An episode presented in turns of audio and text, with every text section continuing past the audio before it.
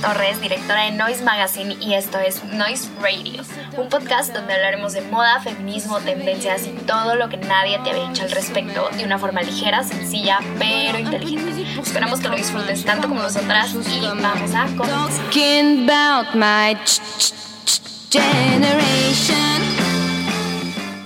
Hola y bienvenidos a un nuevo capítulo de Noise Radio. Mi nombre es Cassandra Torres, creadora y directora de Noise Mac, y estoy muy agradecida de tenerles aquí una semana más. El día de hoy vengo a compartirles una conversación muy interesante que hace una semana tuve con Rosángela Fernández, abogada fundadora del despacho Partner Fashion Law Firm. Y ustedes se preguntarán, ¿por qué una abogada en un podcast de moda? Pues les cuento que Rosángela ha dedicado su carrera y despacho al derecho de la moda, el cual a su vez funge como plataforma digital dedicada a educar y concientizar en torno al derecho de la moda, un tema que durante muchísimos años ha sido un secreto a voces dentro de la industria, pero que el día de hoy vamos a descubrir y en el cual vamos a profundizar. Así que saca pluma y cuaderno que este capítulo estará lleno de información que definitivamente nos puede ahorrar muchísimos líos como creadores de moda. Comencemos.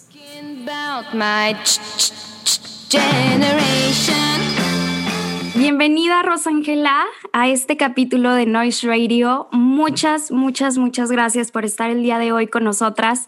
Como ya te dije hace unos minutos, estoy bien, bien contenta de tenerte aquí. Estoy bien emocionada porque, bueno, desde hace unos meses, desde el año pasado que tuve la oportunidad de conocer tu trabajo y conocer tu proyecto muy específico del cual ahorita vamos a estar hablando, pues ahora sí que quedé enamorada de todo lo que haces, quedé muy cautivada y muy interesada con todo lo que, lo que hacen en tu firma.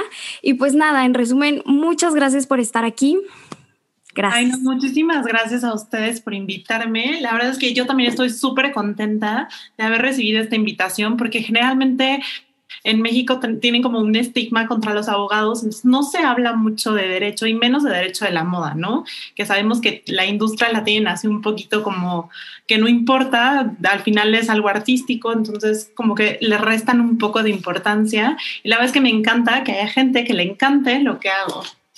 No, no, no, de verdad, yo coincido totalmente con lo que tú dices. Digo, yo llevo, pues, que ocho años trabajando en moda y en estos ocho años, igual hablar de derecho no es algo para nada común, o sea, no es algo que yo vivo en mi día a día, no es algo que yo escucho con colegas, no es algo común que tú ves en medios, que ves en ningún lado, ¿no? Entonces, justo como te digo, el año pasado que yo doy con la cuenta de tu firma y empiezo a ver todo el contenido, empiezo a ver el material y quedo fascinada de o sea, quedé muy impresionada más bien de pensar en toda esta parte tan importante que yo no había contemplado como en mi entorno, ¿no? Incluso siendo dueña tal vez de un medio, que bueno, ya nos vamos a ir adentrando como la importancia que esto tiene con cada uno de nuestros negocios dentro de la industria, pero sí fue como un shock bastante grande el, enterarme de que existe esta parte y que muchas veces no le prestamos esa importancia que debería de tener, ¿no? Entonces, justamente por eso me gustaría que comenzáramos este capítulo, que estoy segura que todos van a disfrutar muchísimo, definiendo qué es el derecho de la moda, que es a lo que tú te dedicas. Entonces, ¿nos podrías ayudar a definir esto, porfa? Sí, pues mira, el derecho de la moda no es como tal una rama, no es como decir derecho civil, derecho familiar, no, está dividido más bien por sectores. En Estados Unidos, que es donde comenzó esta división, pues hay derecho de la salud, o sea, lo dividen como por gremios. Entonces, es que crearon el derecho de la moda. O sea, hace uso de muchas ramas del derecho, como el derecho civil, el derecho mercantil, derecho de propiedad intelectual, derecho laboral, reúne todas esas ramas, pero se especializa en una industria. Entonces, lo que hace es ocupar toda esa legislación que ya hay para aplicarla solamente a la industria, porque obviamente no es lo mismo hacer un negocio en la industria petrolera que en la industria de la moda. El derecho mercantil seguramente es el mismo, pero no eh, la manera de aplicarlo, bueno, cuenta es muy diferente un abogado que conoce una la industria del petróleo a un abogado que conoce la industria de la moda. Va más enfocado por ahí, como a especializarse realmente en lo que sucede dentro de la industria. El derecho es obligatorio que lo sepan. Claro. Perfecto. ¿Y cómo es que tú llegas a esta parte? Digo, me imagino que estabas estudiando leyes, pero en ese momento tú ya tenías ese interés por la moda o es algo que llega después. ¿Y en qué momento es que tú te das cuenta que puedes ahora sí que reunir estas dos partes que, te apasionan, ¿no? La verdad es que creo que la moda me gustó desde siempre, pero, o sea, jamás la había, había pensado ligarla al derecho, nunca. O sea, de hecho yo cuando estaba como buscando qué estudiar, pues de repente era como, es que a mí me gusta el diseño, además mi mamá tiene una máquina de coser, entonces ella me hacía como las faldas para la escuela y bailar y cosas así, los bailables y esto, y me encantaba, pero la verdad es que no me sentía como tan atraída a esa parte, solamente me gustaba verla, me gustaba escuchar, estar inmersa en el mundo, pero no como para estudiarla, pero bueno, lo había contemplado. Y el derecho, eso, o sea, yo desde niña le había dicho además como, yo voy a ser abogada. Y me decía, pero ¿por qué? O sea, pero sí, la verdad es que me encanta hablar y me encanta, o sea, no pelearme, pero sí como debatir, ya sabes, compartir ideas y encontrarle una solución a algo. Eh, pero la firma es que fue todo muy, muy raro porque yo no sabía tampoco que existía esta división. Hice la maestría en España en el 2017 y pues el tiempo que estuve allá, de hecho, en la firma, porque trabajé también en un, en un despacho allá, y justamente en este trabajo había una niña que no me caía para nada bien porque tampoco quería como a las personas que eran de Latinoamérica. Eh, y recuerdo que siempre decía como, es que yo estudié eh, Derecho de la Moda. Y yo así de, ay, esta pues ni se ve que le guste, ¿no? Ajá. Pero, y, o sea, desde ahí se me quedó y alguna vez lo investigué y dije, ay, qué padre, está cool, fin. Eh, pero la verdad es que mis planes era quedarme allá. yo después de España estaba viviendo en Londres, entonces mis planes era estar, eh, vivir en el extranjero, ¿no? Porque ya había logrado tener una oportunidad de empleo, entonces quería más. Claro. Pero pues vengo a México porque se me acababa el visado. Eso fue en el 19, a mediados del 19. Eh, y, y, pues, o sea, por una o por otra, se tardó muchísimo la embajada en darme una respuesta. Y cuando sale la negativa, yo dije como, ¿por qué me la negaron? O sea, qué extraño. Y era como, no, es que te falta un documento. Y todavía pensé como de, bueno, voy a volver a iniciar el trámite y en eso pandemia. Y fue así, parado, nada se puede hacer. Y dije, no puede ser, ¿qué voy? O sea, ¿qué hago? Pero siempre había tenido esa inquietud de tener mi propia firma. Siempre. Entonces, ya de como que estaba un poco desesperada, triste, que no sabía qué hacer, dije, bueno, o sea, neta, denme una señal, así, ¿qué hago? Y yo, yo no quiero trabajar en un despacho común, porque yo siempre fui abogada de despacho, y era un poco, no aburrido, pero es um, muy cuadrado, no, no es posible hacer como lo tuyo, ¿no? Y creo que la industria legal también se está moviendo. Entonces yo así, por favor, denme una señal. Tenía justo un, un cuadro de estos como que tienen la cafetería con letras, donde ponen como el menú y así, que yo había puesto como palabras clave, o sea, un día así como de, ¿qué pongo aquí? Entonces puse fashion, passion, fin. Entonces, así como un día despierto y volteo a ver eso y yo, derecho de la moda. Dije, claro. dije, bueno, ¿y por qué no empezar con esto? Y ya empecé a planearlo, pero la verdad es que aún no estaba como tan segura de que pudiera funcionar, ¿no? Porque obviamente, o sea, fue de cero, de un día de, vale, vamos a, publicar algo y a ver si a alguien le gusta. Claro. Y pues sí, la verdad es que desde el principio la respuesta fue buena. Digo, obviamente, o sea, de hoy que, que ven, no sé, mi historia, a lo mejor 100 personas, antes era una, ¿no? Y era mi amiga. O sea, claro. Sí, sí, fue difícil, pero la verdad es que me encanta, o sea, estoy encantada con el resultado.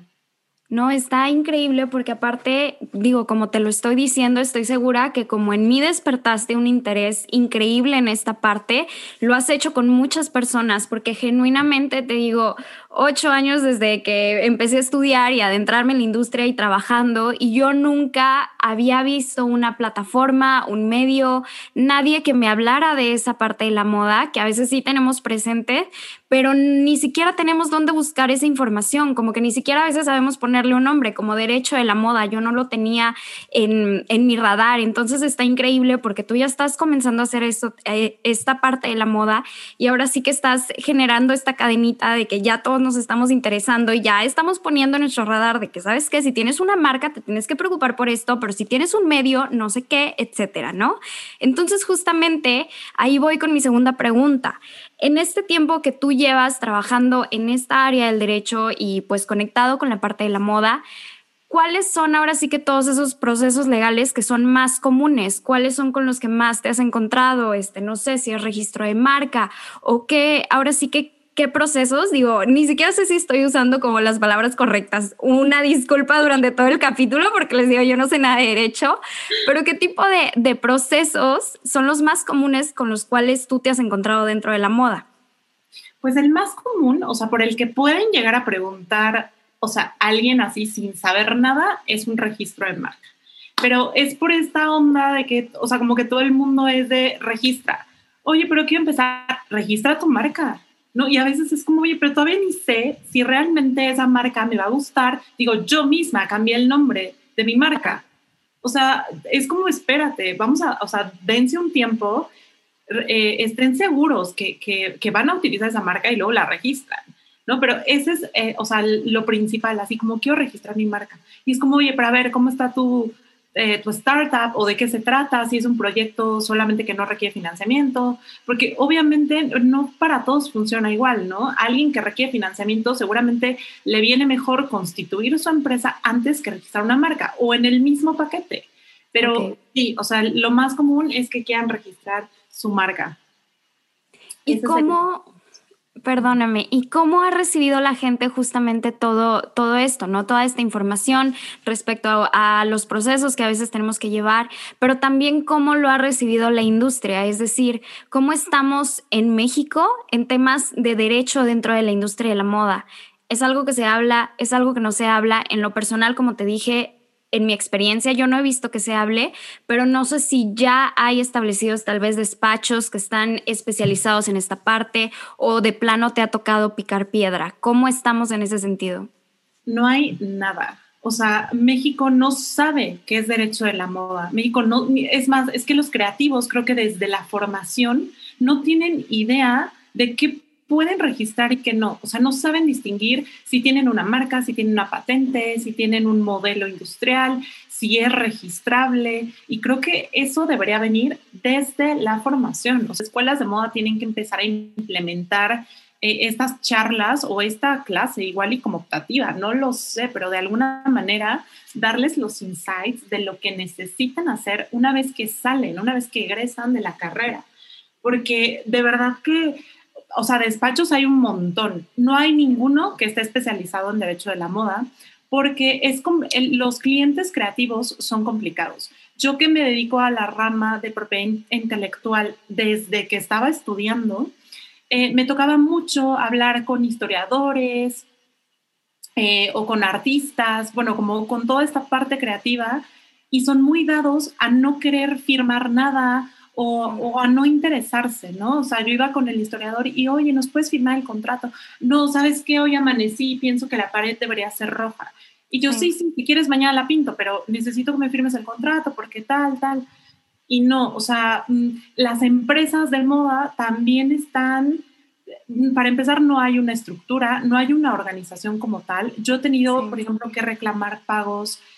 Eh, de empresas que hacen intermediaciones y bueno, cuando hables como, oye, ¿me puedes comunicar con producción? O, ah, eh, sí, sí, sí, fulanita lo lleva, pero oye, es que es un tema de un impago, no sé qué, mm, no, no tenemos área legal. Bueno, pero sí, le podemos hablar al abogado de no sé qué para que se puedan entender y me digan, y yo, híjole, o sea, la verdad es que eso también la industria está, o de plano te niegan como la entrada es así, no, yo no quiero platicar con abogados, no, aquí no se necesita y es por lo mismo, porque como no tienen ese conocimiento y no tienen un abogado, prefieren seguir haciendo las cosas mal y al final se enfrentan a un procedimiento mucho mayor, ¿no? Pero la verdad es que no es solo el cliente, es toda la industria, o sea, toda la industria necesita tener esta parte de estructura y saber que tener un abogado es fundamental para cumplir con, con la gente que, te, que, que busca tu marca, no solamente tú, es una protección para ellos.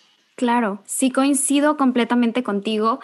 Sí creo que hace falta como esta estructura dentro de la industria, esta formalidad, y entiendo de dónde viene, completamente como tú dices, viene desde la educación de todos los creativos de moda. En lo personal, yo estudié igual la licenciatura en diseño y negocios de la moda, en teoría en negocios de la moda, y aún así ni, ni logré ver completamente la parte de negocios, mucho menos la parte legal. Claramente es algo que no se menciona, es algo que a lo mejor a veces ni para nuestros maestros existe, ¿no?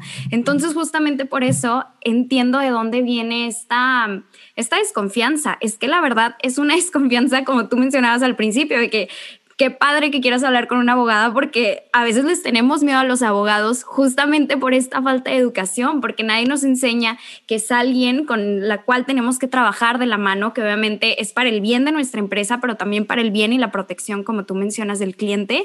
Y sí, en general creo que esta desinformación es la que nos ha causado tanto miedo y tanto repele a esta parte, porque yo también le he pasado, o sea, con el tema de registro de marca, por ejemplo, de Noise, desde hace dos años, porque yo un año así de nada, ¿no? De no ver nada legal, nada de eso. ¿Por qué? Porque miedo. Y cada que me hablaban yo, no, después, después, es que no pasa nada, después lo hago, después lo hago.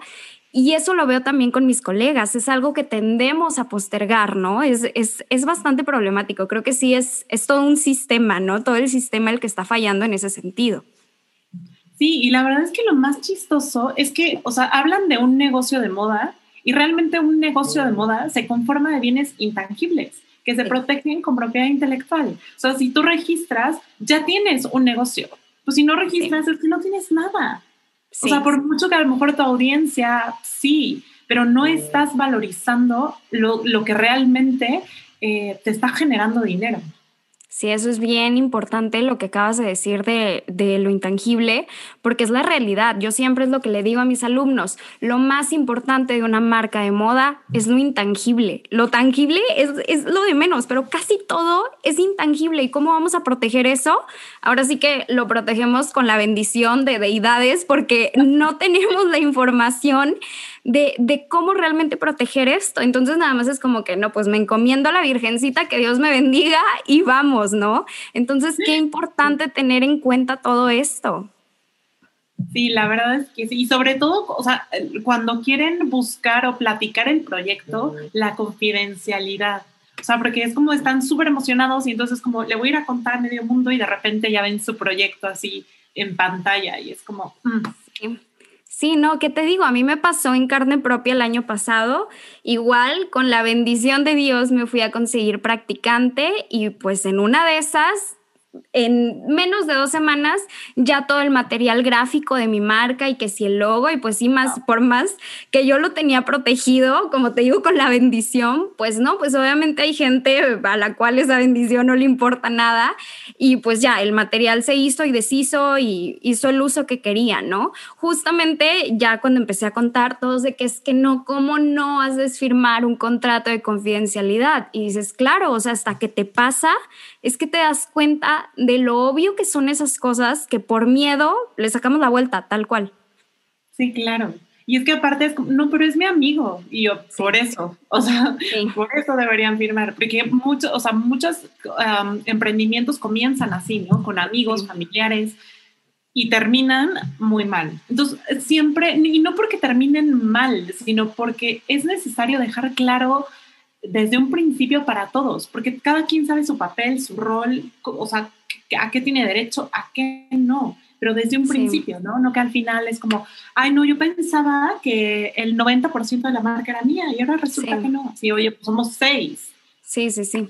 No, es súper importante eso. Creo que sí viene de esta falta de educación y sí tenemos que comenzar a cambiar este chip de que en el momento que a ti te viene esta idea de tu negocio y tu emprendimiento con el cual tú te quieres casar, pues justamente empezar a tomarlo con esa seriedad, ¿no? Tal vez si tienes mucha disciplina y tal vez le estás entregando todo, pero no perder de vista así la parte de negocios, que también a veces a los creativos, aunque es algo muy obvio, nos falla terriblemente, pero también la parte legal, porque luego ahí andamos con esas tragedias, ¿no? Y bueno, ahora ya yéndonos un poquito a otro lado, yo te quería preguntar, ¿Qué, papel, más bien, qué papel ha tomado el derecho de la moda con esta problemática que pues malamente cada vez vemos más recurrente, que es la apropiación cultural, que durante los últimos años cada vez hemos visto que, es algo que sucede cada tres segundos, ¿no? Que de repente, de repente te enteras que una diseñadora francesa, pero luego también que una persona dentro de nuestro país y muchísimos, muchísimos casos que hemos visto de este índole, ¿no? Entonces, ¿qué papel ha tomado el derecho en estos casos? ¿Qué es lo que tú has hecho o lo que tú has visto durante estos años? Pues mira, la realidad es que este problema tiene mucho más de lo que se pueden imaginar. Más bien creo que está ahorita como muy en boca de todos porque la conciencia ha cambiado. El consumidor también quiere saber de dónde vienen las cosas, si se está haciendo bajo un comercio justo, eh, etcétera. Pero la realidad es que tiene muchísimo tiempo y las autoridades nacionales como internacionales han intentado ahí como hacer un revoltijo entre que si son derechos de autor, si es propiedad intelectual y la verdad es que se sigue partiendo de la misma premisa ¿con qué lo protejo? Me voy con propiedad intelectual, me voy con derechos de autor y la realidad es que ninguna de las dos va a funcionar porque justo tengo un artículo que habla de eso, pero es que no es posible proteger eh, los conocimientos tradicionales de una comunidad a través de la propiedad eh, industrial, porque eh, la propiedad industrial es meramente comercial. Estas artesanías o, estas expresiones culturales no nacen como un bien económico. Entonces, por eso es que por ahí no se puede. Ellos tienen que decidir si esto se vende o no se vende, porque a lo mejor se quieren reservar algunas prendas para ellos, o sea, solamente para la comunidad. Entonces, eh, propiedad intelectual no es, derechos de autor. Bueno, el derecho de autor necesitan una persona física forzosa para decir, tú fulanito eres el creador de la obra. Y aquí no existe. O sea, no podemos decir que una persona de la comunidad es el, es el autor de una artesanía, porque es un conocimiento que se comparte entre toda la comunidad. ¿no? Y sería egoísta decir, ah, como tú registraste, toma, las regalías van para ti. No, Isabel Morán copió el diseño y va a pagar una indemnización. Tú lo registraste, ¿verdad, Juanito? Juanito, toma tu dinero. Y pues no, porque se supone que el derecho de, de, explotación lo tiene toda la comunidad. Entonces, si, se sigue haciendo lo mismo, o sea, queriendo proteger de un lado o de otro, no se va a lograr nada. O sea, lo que tienen que hacer es una ley especial. Se han hecho muchísimas iniciativas, pero no han pasado. Hay una eh, que, que ah, eh, tuvo muchísima publicidad y entonces de repente hay marcas que mencionan como, sí, y la ley que protege las expresiones culturales y realmente no, no existe. Fue aprobada por la Cámara de Diputados, pero bueno, hay todo un proceso legislativo para que se haga ley. Y mientras no esté publicada, o sea, que haya llegado a la culminación del proceso, no hay ley. Entonces, la realidad es que no tenemos, seguimos en las mismas. O sea, que es lo que hace falta en la industria. O sea, no, iniciativas, pero creo que sí que vengan. Híjole, es que el problema de verdad que no es de México, es un problema internacional. Sí. está complicado. Qué complejo, qué complejo justamente que se tengan que desarrollar como todas estas iniciativas de ley buscando protección cuando justo debería de ser algo pues de sentido común, ¿no? De, de empezar con la conciencia, o sea, como tú dices, ahora sí que el problema no es México porque está sumamente complejo el proteger todo este patrimonio cultural, pero ahora sí que debería de empezar por la conciencia de las demás personas, de los creativos de otros países, a veces también dentro de nuestro propio país, ¿no? Entonces, qué bueno justamente que se está empezando a hablar, porque sí, como tú dices, la apropiación cultural desde siempre ha existido y hemos visto muchísimos casos, o, o tal vez hay muchos casos de los cuales no se han hablado tanto, pero es hasta apenas los últimos años y los últimos meses que se ha vuelto un tema más común. Entonces, tal vez esto nos puede ayudar de cierta forma para ir creando esta concientización o no sé, porque sí está complejo. Sí, exacto. Y sabes que sobre todo que se les dé voz a las, a las comunidades indígenas, porque se quieren hacer las leyes y es como, como yo sé, o sea, se sigue teniendo la falsa creencia de que porque son una comunidad marginada no pueden opinar.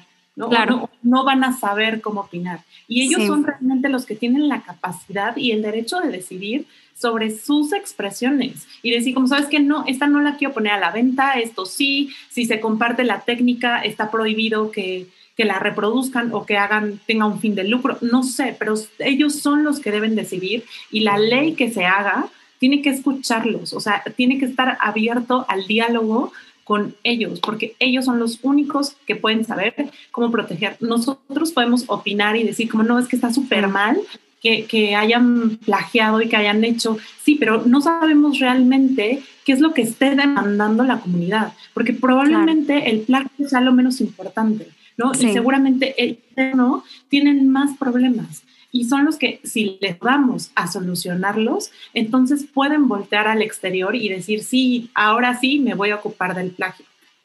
Qué importante eso que acabas de mencionar, porque justamente muchas veces nos vamos por la parte del salvador, ¿no? Se cree que hay una persona o una iniciativa o algo que va a ser el salvador de estas comunidades, cuando justamente es todo lo contrario, como tú mencionas, nadie sabe de mejor forma y entiende mejor sus problemáticas y necesidades que ellos, ¿no? Entonces, justo eso, como el, generar estos espacios de diálogo y pues sí, también que, que se comiencen estas o que se le dé seguimiento a estas iniciativas de ley en base a sus propias necesidades, ¿no? Sí, completamente. Bueno, y ahora por la parte de las marcas de moda en México, yo quería preguntarte, ¿cuál es el error más común que tú has identificado en, en los nuevos emprendimientos de moda, no? Y también, ¿Qué es lo que tú recomendarías para todas estas nuevas marcas que antes de lanzar un emprendimiento, una marca, un negocio, pues consideren en el aspecto legal? Pues de cero, o sea, si van a empezar de cero, aunque yo la verdad es que no soy la abogada que te dice como registra antes de salir a la venta. No, o sea, hazlo, pruébalo, pero siempre busca que esa marca, que no estés infringiendo algún derecho de marca. Es súper importante que si tú quieres ocupar eh, una marca, te asegures que no le pertenece a alguien. Entonces, hacer una búsqueda rápida, ok, si ves que no le pertenece a nadie, vale, ocúpala. Eh, te puedes dar cuenta en un tiempo si realmente la vas a querer ocupar y bueno, regístrala, que tampoco pasen 10 años, ¿no? O sea, yo creo que en un año, si las cosas van bien, es perfecto para poder eh, hacer tu registro. Y otra, bueno, si lo quieren hacer, no, es, no es tan complicado hacerlo ustedes mismos, pero sí tienen que, seguir un cierto protocolo. O sea, no pueden decir como, yo lleno la solicitud, la presento y tengo una marca. ¿Por qué no? Seguramente va a terminar en un oficio de anterioridad, en un impedimento o en una negativa. ¿no? Y y además no es como, bueno, voy a ir con el abogado y que me diga, como, no sabes qué, cámbiale tres palabras. Porque es como, si me vas a hacer cambiar mi marca, no tiene sentido, ¿no? Porque hay muchísimas páginas que se dedican así como de, te registro tu marca, no sé qué, y como muy fácil. Y digo, bueno, está bien que, que, que, haya esta facilidad de poder, de no necesitar ver al abogado y así de, oye, a ver, y esta es mi marca. O sea, está bien, pero sí creo que no que, se debería realmente hacer un estudio de la marca, o sea, que ellos, si, es una marca con la que ya te casaste y te gusta un montón, o sea, busca un abogado que te diga, vamos a registrarla, porque a veces en el instituto no te las otorgan, pero eso se arregla con un juicio de nulidad, que quizá puede ser como muy sencillo para quien sabe hacerlo, pero bueno, entiendo que para ustedes no van a decir como, bueno, me voy a aventar el juicio de nulidad yo sola. Sí, no, para nada.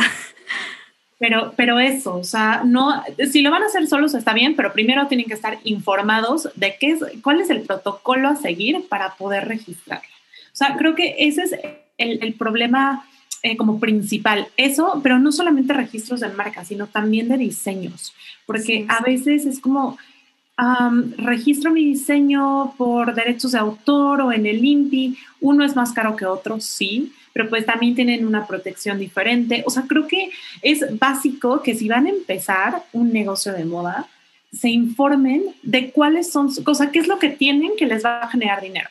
Si tienes un diseño, etcétera, como se llame, dime qué es lo que, lo que te genera dinero y ve la manera de protegerlo por el medio que quieras, pero que se proteja, o sea, ya sea derechos de autor, propiedad intelectual, lo que sea pero ver la manera de protegerlo, incluso por contratos de, confidencialidad, que también se puede, un secreto industrial, que también es de manera contractual, ¿no? Pero es esto, o sea, saber que, con qué estoy jugando, o sea, cuál es mi, mi aportación, cuál es el bien que me está generando valor y bueno, enfocarme en eso, en cómo lo protejo. Pero sí, la verdad es que es fundamental que se informen, o sea, que, que de verdad tomen un poquito de, su tiempo para decir como, bueno, me voy a sentar tantito y voy a ver qué es lo que necesito antes de, porque no está mal que se avienten, al final nunca hay un momento perfecto, digo, lo sé yo que también empecé de esto de cero, nunca va a haber un momento perfecto, o sea, nadie te va a decir como, ay, sí, vas a salir con todo blindado y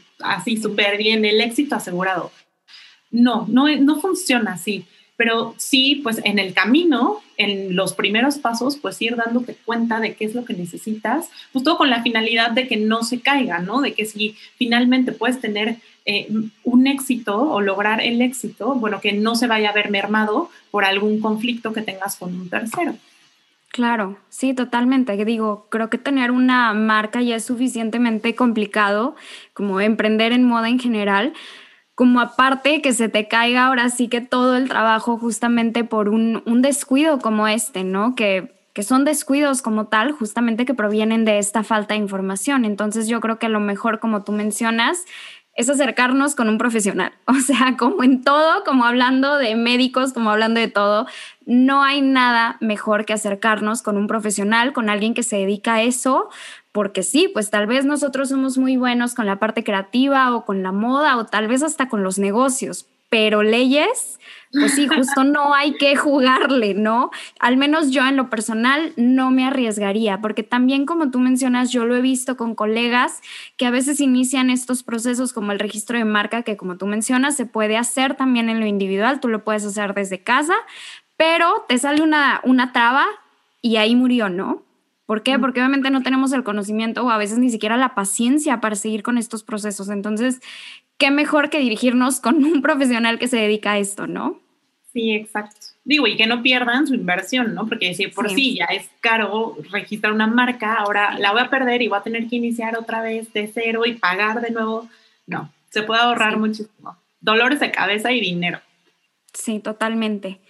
Y bueno, Ahora, Rosángela, hablando en un contexto nacional, ¿cuáles consideras que son los principales retos a los cuales se está enfrentando el derecho de la moda en la actualidad y que es probable que se vaya a, enfrentar durante los próximos años? Es decir, la parte tal vez de la digitalización de la moda o, o qué aspectos, qué de lo que está sucediendo en la actualidad es como uno de los retos principales, ¿no?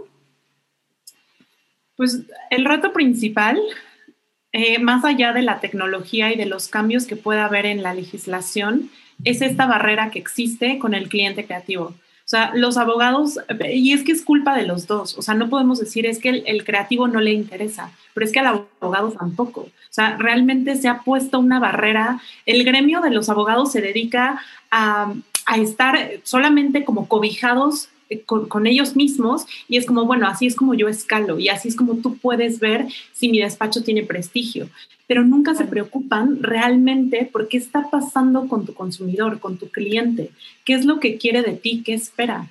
Y creo que en el derecho del amor es fundamental educar, o sea, educarnos nosotros como abogados pero también a ustedes como clientes. O sea, que sepamos establecer una vía de comunicación para que no, no exista esta barrera, porque más allá de, de, todo, eh, lo que mencionabas acerca de, la tecnología, de la digitalización de, de, la industria, la realidad es que no es lo que puede resultar una limitante o una complicación para el derecho. Eh, bueno, sí para quien no se quiera renovar, ¿no? Pero los abogados jóvenes ahorita estamos más inmersos, eh, por ejemplo, mi maestría fue de propiedad intelectual nuevas, ¿no? Ya es todo lo que se protege a través de, de tecnologías como blockchain, bueno, en toda la red, en redes sociales. Ya todo funciona más de manera digital también para nosotros, pero la barrera entre, o sea, en, en la comunicación, esa sí va a ser una limitante, porque muchas veces es como, ay, bueno, ya puse una firma, voy a esperar que lleguen los clientes con el problema y entonces ya. Y realmente pues un abogado está para prevenir, pero si no hay esa línea de comunicación, nunca vas a lograr llegar a la prevención. Siempre vas a llegar a solucionar lo que ya hicieron, o sea, lo que ya está todo mal hecho, entonces así, bueno, a ver qué te puedo rescatar de aquí. Qué importante eso que mencionas de la prevención, porque creo que en todo lo hemos visto durante muchos años, que tenemos más esta cultura de corregir, ¿no? De que ya hicimos, deshicimos y ahora sí vamos a ver cómo se soluciona esto. Pero justamente todo comienza desde la parte de la prevención, tanto hablando en lo médico como hablando en la moda, hablando en, lo en el derecho, en todo. Necesitamos esta prevención que proviene de la educación. Entonces sí, yo coincido completamente contigo y te digo, a mí me impresiona todavía cada que estás hablando, cada que estás diciendo más cosas, todo me hace muchísimo clic y me parece increíble que nunca se me haya mencionado nada de esto en cuatro años y medio de universidad. donde se supone que te deben de enseñar lo básico para generar una marca de moda. Y lo más, lo básico debería ser justamente cómo vas a proteger tu trabajo, cómo vas a trabajar, a proteger tu negocio, cómo vas a comenzar, cómo, no, o sea, me, parece increíble también que haya pasado tanto tiempo y, y, no se esté hablando de esto. Entonces, qué importante todo lo que estás mencionando y estoy segura que en este momento toda la gente que está escuchando seguramente les está haciendo clic toda esta información como a mí, pero también les está causando como esta, eh, este interés por esta rama se puede decir, digo, yo sé que mencionaste que no es una rama del derecho, pero como un área del derecho, pero también las personas que se dedican a la moda les puede causar ruido esta parte y les puede causar interés, porque también ahí quiero conectarlo con un tema que muchas veces no se habla pero es de toda esta área de trabajo de la industria de la moda, ¿no? Que yo algo que yo siempre menciono es que siempre se nos vende la idea de que si tú quieres trabajar en la moda, únicamente existe el diseño de moda, cuando realmente existen muchas ramas. Existe tal vez los medios de moda, puedes ser editor, pero puedes ser estilista, pero puedes ser fotógrafo, eh, alguien enfocado tal vez en psicología de la moda, predicción de tendencias, y aquí tenemos también el derecho de la moda, ¿no? Y me he topado con muchísimos alumnos que me dicen, ¿sabes qué, Cas? Es que yo estoy estudiando leyes o estoy estudiando ingeniería, pero quiero dedicarme a la moda. Entonces, ¿tú qué le dirías a todos estos estudiantes que tal vez están, están estudiando leyes, están estudiando para ser abogados? ¿Qué consideras que es sumamente necesario para cualquier persona que tiene pues la carrera de, de leyes, que es un abogado, ¿Qué consideras que es necesario para trabajar en el derecho de la moda? Es decir, ¿consideras que necesita un especial conocimiento de la industria de la moda, una especialización en, moda o, o qué consideras que es necesario? ¿Qué es lo que hace esta diferencia? Vale, pues justo les decía que como lo básico para poder, eh, o sea, eh, de estudiantes de leyes que quieran especializarse o dedicarse a, ser abogados dentro de la industria de la moda, lo básico es que te guste el derecho, ¿no? O sea, que realmente hayas estudiado derecho porque te apasiona y porque quieres ser abogado. Eso es lo principal. Porque si está, te equivocaste de carrera, bueno, ahí es otro tema. Pero si de verdad amas el derecho, pero también la moda es otra de tus pasiones, es perfectamente eh, machable como para poderte dedicar a las dos cosas. Eh, pero sí, eh, es necesaria una especialización, no, no como no como tal de, de, bueno, voy a ir a estudiar derecho de la moda, porque el derecho ya lo sabes. Lo que tienes que estudiar es la industria. Entonces, realmente lo que se aplica eh, en una especialización de derecho de la moda es cómo, cómo utilizar el derecho que ya existe, que ya sabes, a la industria. O sea, esa es la gran diferencia entre saber derecho mercantil y saber derecho mercantil para aplicarlo a la industria de la moda, conocer cuáles son los contratos, porque hay un montón de, de, contratos que son atípicos, o sea, atípicos que no existe en la legislación como tal, que solo son de la industria. Entonces, tenemos que conocer esas relaciones, esta manera de, contratar, de colaborar, porque hay muchísimas colaboraciones en la industria, eh, para poder nosotros cubrir o, plasmar todas esas ideas en contratos y protegerlas legalmente. Pero sí, sí creo que ah, sea necesaria una especialización, pero no en derecho, sino en la industria. Claro, coincido completamente contigo en esa parte. Es algo que, como te digo, me, me, preguntan muchísimo mis alumnos que a veces no tienen una carrera o una licenciatura en moda, ¿no? Y yo siempre les digo, es que no te estoy diciendo que necesitas estudiar diseño de moda, ¿no? Que te vientes cuatro años y medio estudiando una licenciatura de diseño de moda aparte de tu carrera. Para nada, yo igual considero que es importante más bien adentrarte en la industria, lo cual lo puedes hacer eh, a través de un diplomado, a través de un curso, e incluso a través de, de, la misma información que tú buscas, ¿no? Pero justamente el, el entender desde la historia y el entender desde la teoría, que es algo que yo siempre digo, tenemos que voltear hacia atrás, ver qué ha estado sucediendo en la industria de la moda durante las últimas décadas para entender las bases de por qué existe todo como es al día de hoy, porque tenemos pasarelas, pero porque los desfiles, pero porque tal vez las revistas, por qué es tan importante todo este sistema partiendo del pasado para entender cómo es que está funcionando en la actualidad y cómo resolver estas problemáticas, ¿no? Entonces, creo que justo, digo, se conecta completamente con el derecho, con lo que estamos hablando el día de hoy, pero creo que va para todas las personas que tengan tal vez una carrera que a veces pueda parecer completamente distinta a la moda, pero que quieren conectarlo con la moda. Yo creo que casi todas las carreras se complementan a la perfección con la industria de la moda. ¿Por qué? Porque la industria de la moda está evolucionando cada día y cada día hay más áreas y hay más ramas y requiere de distintos profesionales, no solamente de diseñadores o no solamente de periodistas. Ahora sí que ya somos un sistema donde todos somos indispensables, desde el diseñador, para hasta la persona que está cosiendo la ropa, pero hasta también el abogado que está protegiendo tu marca o que está protegiendo al cliente, ¿no? Justo, justo, es completamente cierto. O sea, no solamente hacen falta graduados en diseño, ¿no? Sino como en un montón de profesiones que pueden aportar muchísimo a la industria y realmente ayudar con la estructura que hace falta. Sí, ahí creo que le diste al clavo en esta parte. O sea, la situación que tenemos en la actualidad en cuanto al derecho de la moda, que ya lo mencionamos muchas veces, que es algo que está en pañales, no solamente en México, pero en gran parte del mundo, habla mucho de cómo está la industria al día de hoy, ¿no? De justamente por qué estamos como estamos, porque no tenemos estas, estas herramientas que nos ayuden a protegernos o estas herramientas que nos ayuden a tener todo más, eh, más sistematizado o más formal, más que sistematizado, yo creo que la palabra sería más formal y sobre todo hablando específicamente de México, creo que incluso más.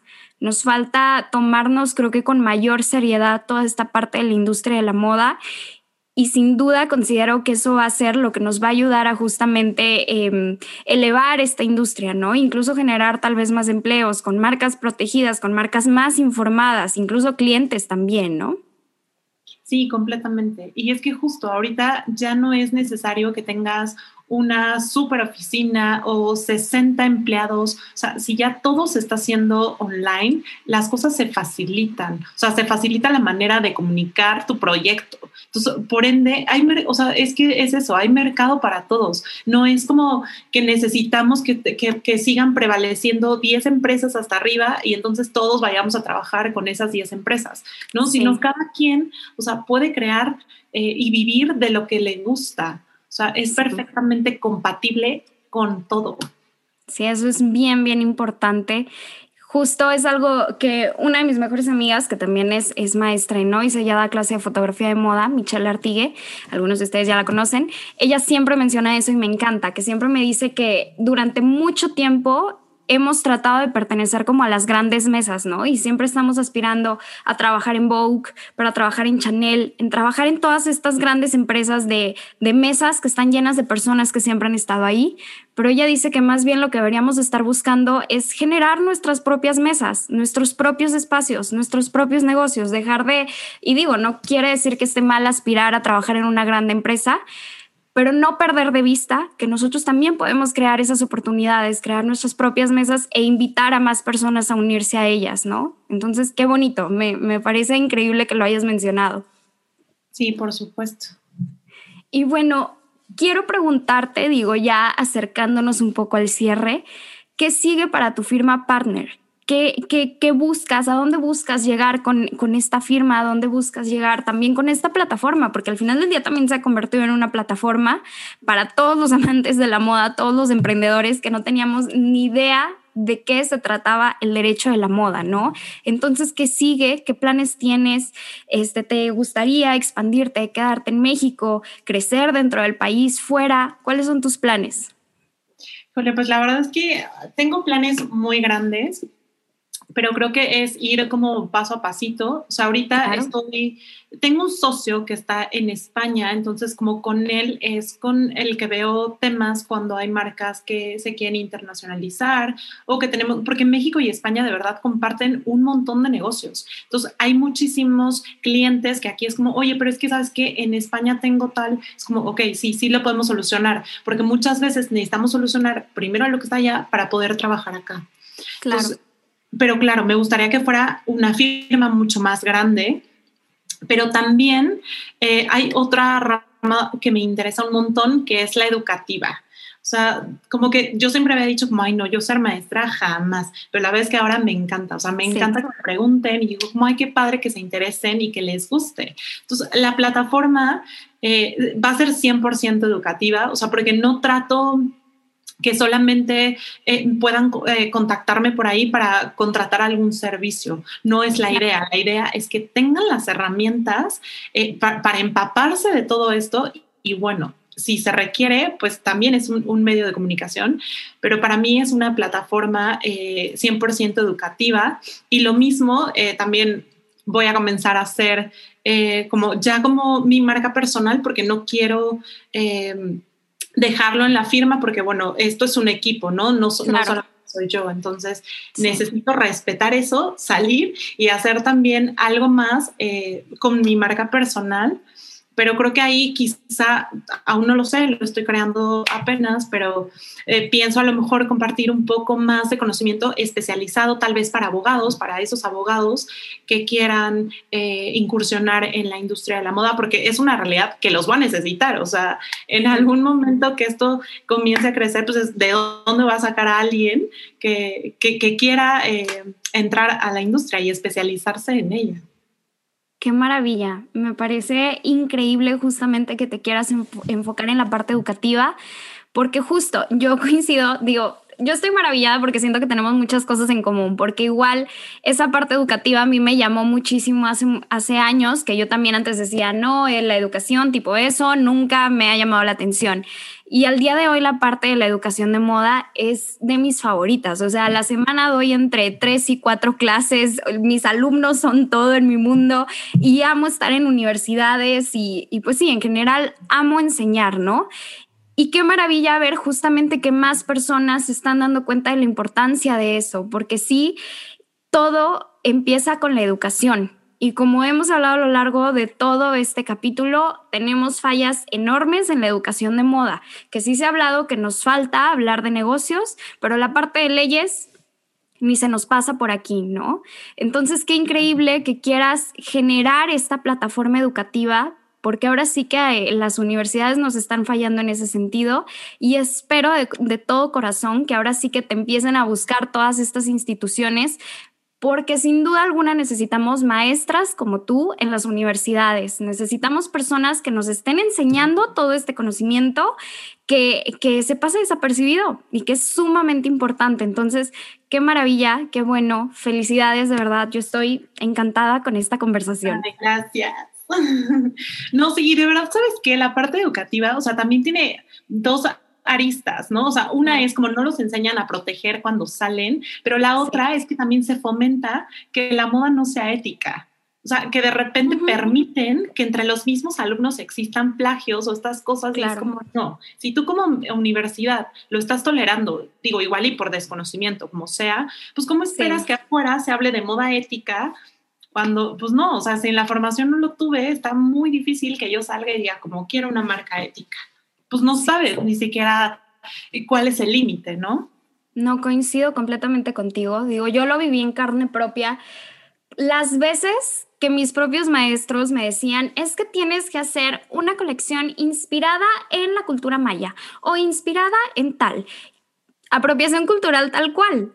Entonces, incluso ahí se nos está enseñando, no se habla de apropiación cultural porque claramente ni siquiera los maestros tienen conocimiento de ello. Entonces, al contrario, lo que hacen es incitar a, y por eso es que el día de mañana, o el día de hoy más bien, vemos a tantas marcas que de repente están haciendo apropiación cultural incluso dentro de nuestro país y no se dan cuenta y es como ya apuntan el error y es como que bueno, pero ¿qué estoy haciendo mal? Es que no, yo también soy mexicana. Entonces justamente todo proviene de ahí. Sí nos hace falta un chorro en el tema educativo, entonces de verdad que increíble saber esto y espero de corazón que obviamente tu plataforma siga creciendo muchísimo más, pero que también llegues a tener presencia en universidades porque todos los alumnos de moda en México necesitan escuchar esta información.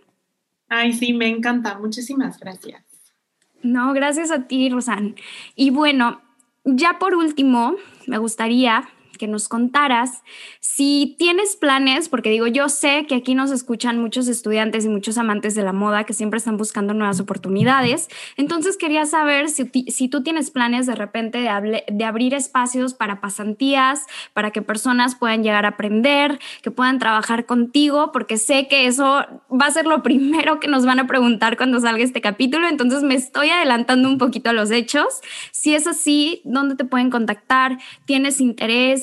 De hacer este tipo de dinámicas o dar alguna clase? Cuéntanos todo, porque sé que es la primera pregunta que va a llegar. Sí, de hecho sí, y la verdad es que no solamente eh, buscamos becarios de derecho, o sea, también nos interesa esta parte de personas que a lo mejor eh, se dedican al marketing, pero que quieran entender cómo funciona una firma de abogados, pero que va dirigida a la industria, ¿no? Porque probablemente conocen perfecto la industria y son marketers de la industria de la moda, pero a mí me encantaría que llegara alguien al despacho y me dijera como, a ver, yo también entiendo cómo, cómo funciona una firma o quiero entender cómo funciona tu firma, porque ya sé cómo, cómo funciona el consumidor. O sea, esa parte la tengo clara, sé cómo llegar, pero vamos a generar todo este contenido porque pues es, es, complicado, ¿no? Desde hacer un copy de derecho, pues es así como, ¿y qué pongo? O sea, claro. Eso, o sea, la verdad es que nos encantaría que llegaran pues y becarios de cualquier área que crean que puedan aportar a la firma, o sea, no solamente estudiantes de derecho. Qué increíble. Estoy segura que esta información les va a caer como anillo al dedo, como a, todos los que están escuchando este capítulo. Te digo que es la primera pregunta que nos va a llegar. Entonces, bueno, por último, ya para cerrar, únicamente te quiero agradecer de verdad por tener esta disponibilidad de hablar con nosotras, de sentarte, de darnos una hora de tu vida y hablar de toda esta información que de verdad te digo, sigo con la mente volada. Es algo sumamente importante que tenemos que comenzar a hablar. Entonces, pues nada, solamente decirte, me declaro fan de tu trabajo. Te digo, me encanta, quedo fascinada con toda la información. Y pues espero de corazón que como ya te mencioné, que tu plataforma crezca muchísimo y que cada vez te podamos ver en más lugares y también, pues, ¿por qué no ver a más, más este, abogados que se especialicen en esta parte, ¿no? Que cada vez se, se logre hablar sin tapujos, pues, de, de, del derecho de la moda, ¿no? Que no sea nada más como un tema aislado, que ya comencemos a hablarlo más y que cada vez sea algo más recurrente dentro de todas las marcas de moda, ¿no? Entonces, Muchísimas gracias. Si nos puedes decir dónde te pueden seguir todos ellos, tanto en tu firma, tu cuenta personal, dónde para no perderte de vista, ahora sí que ni un segundo.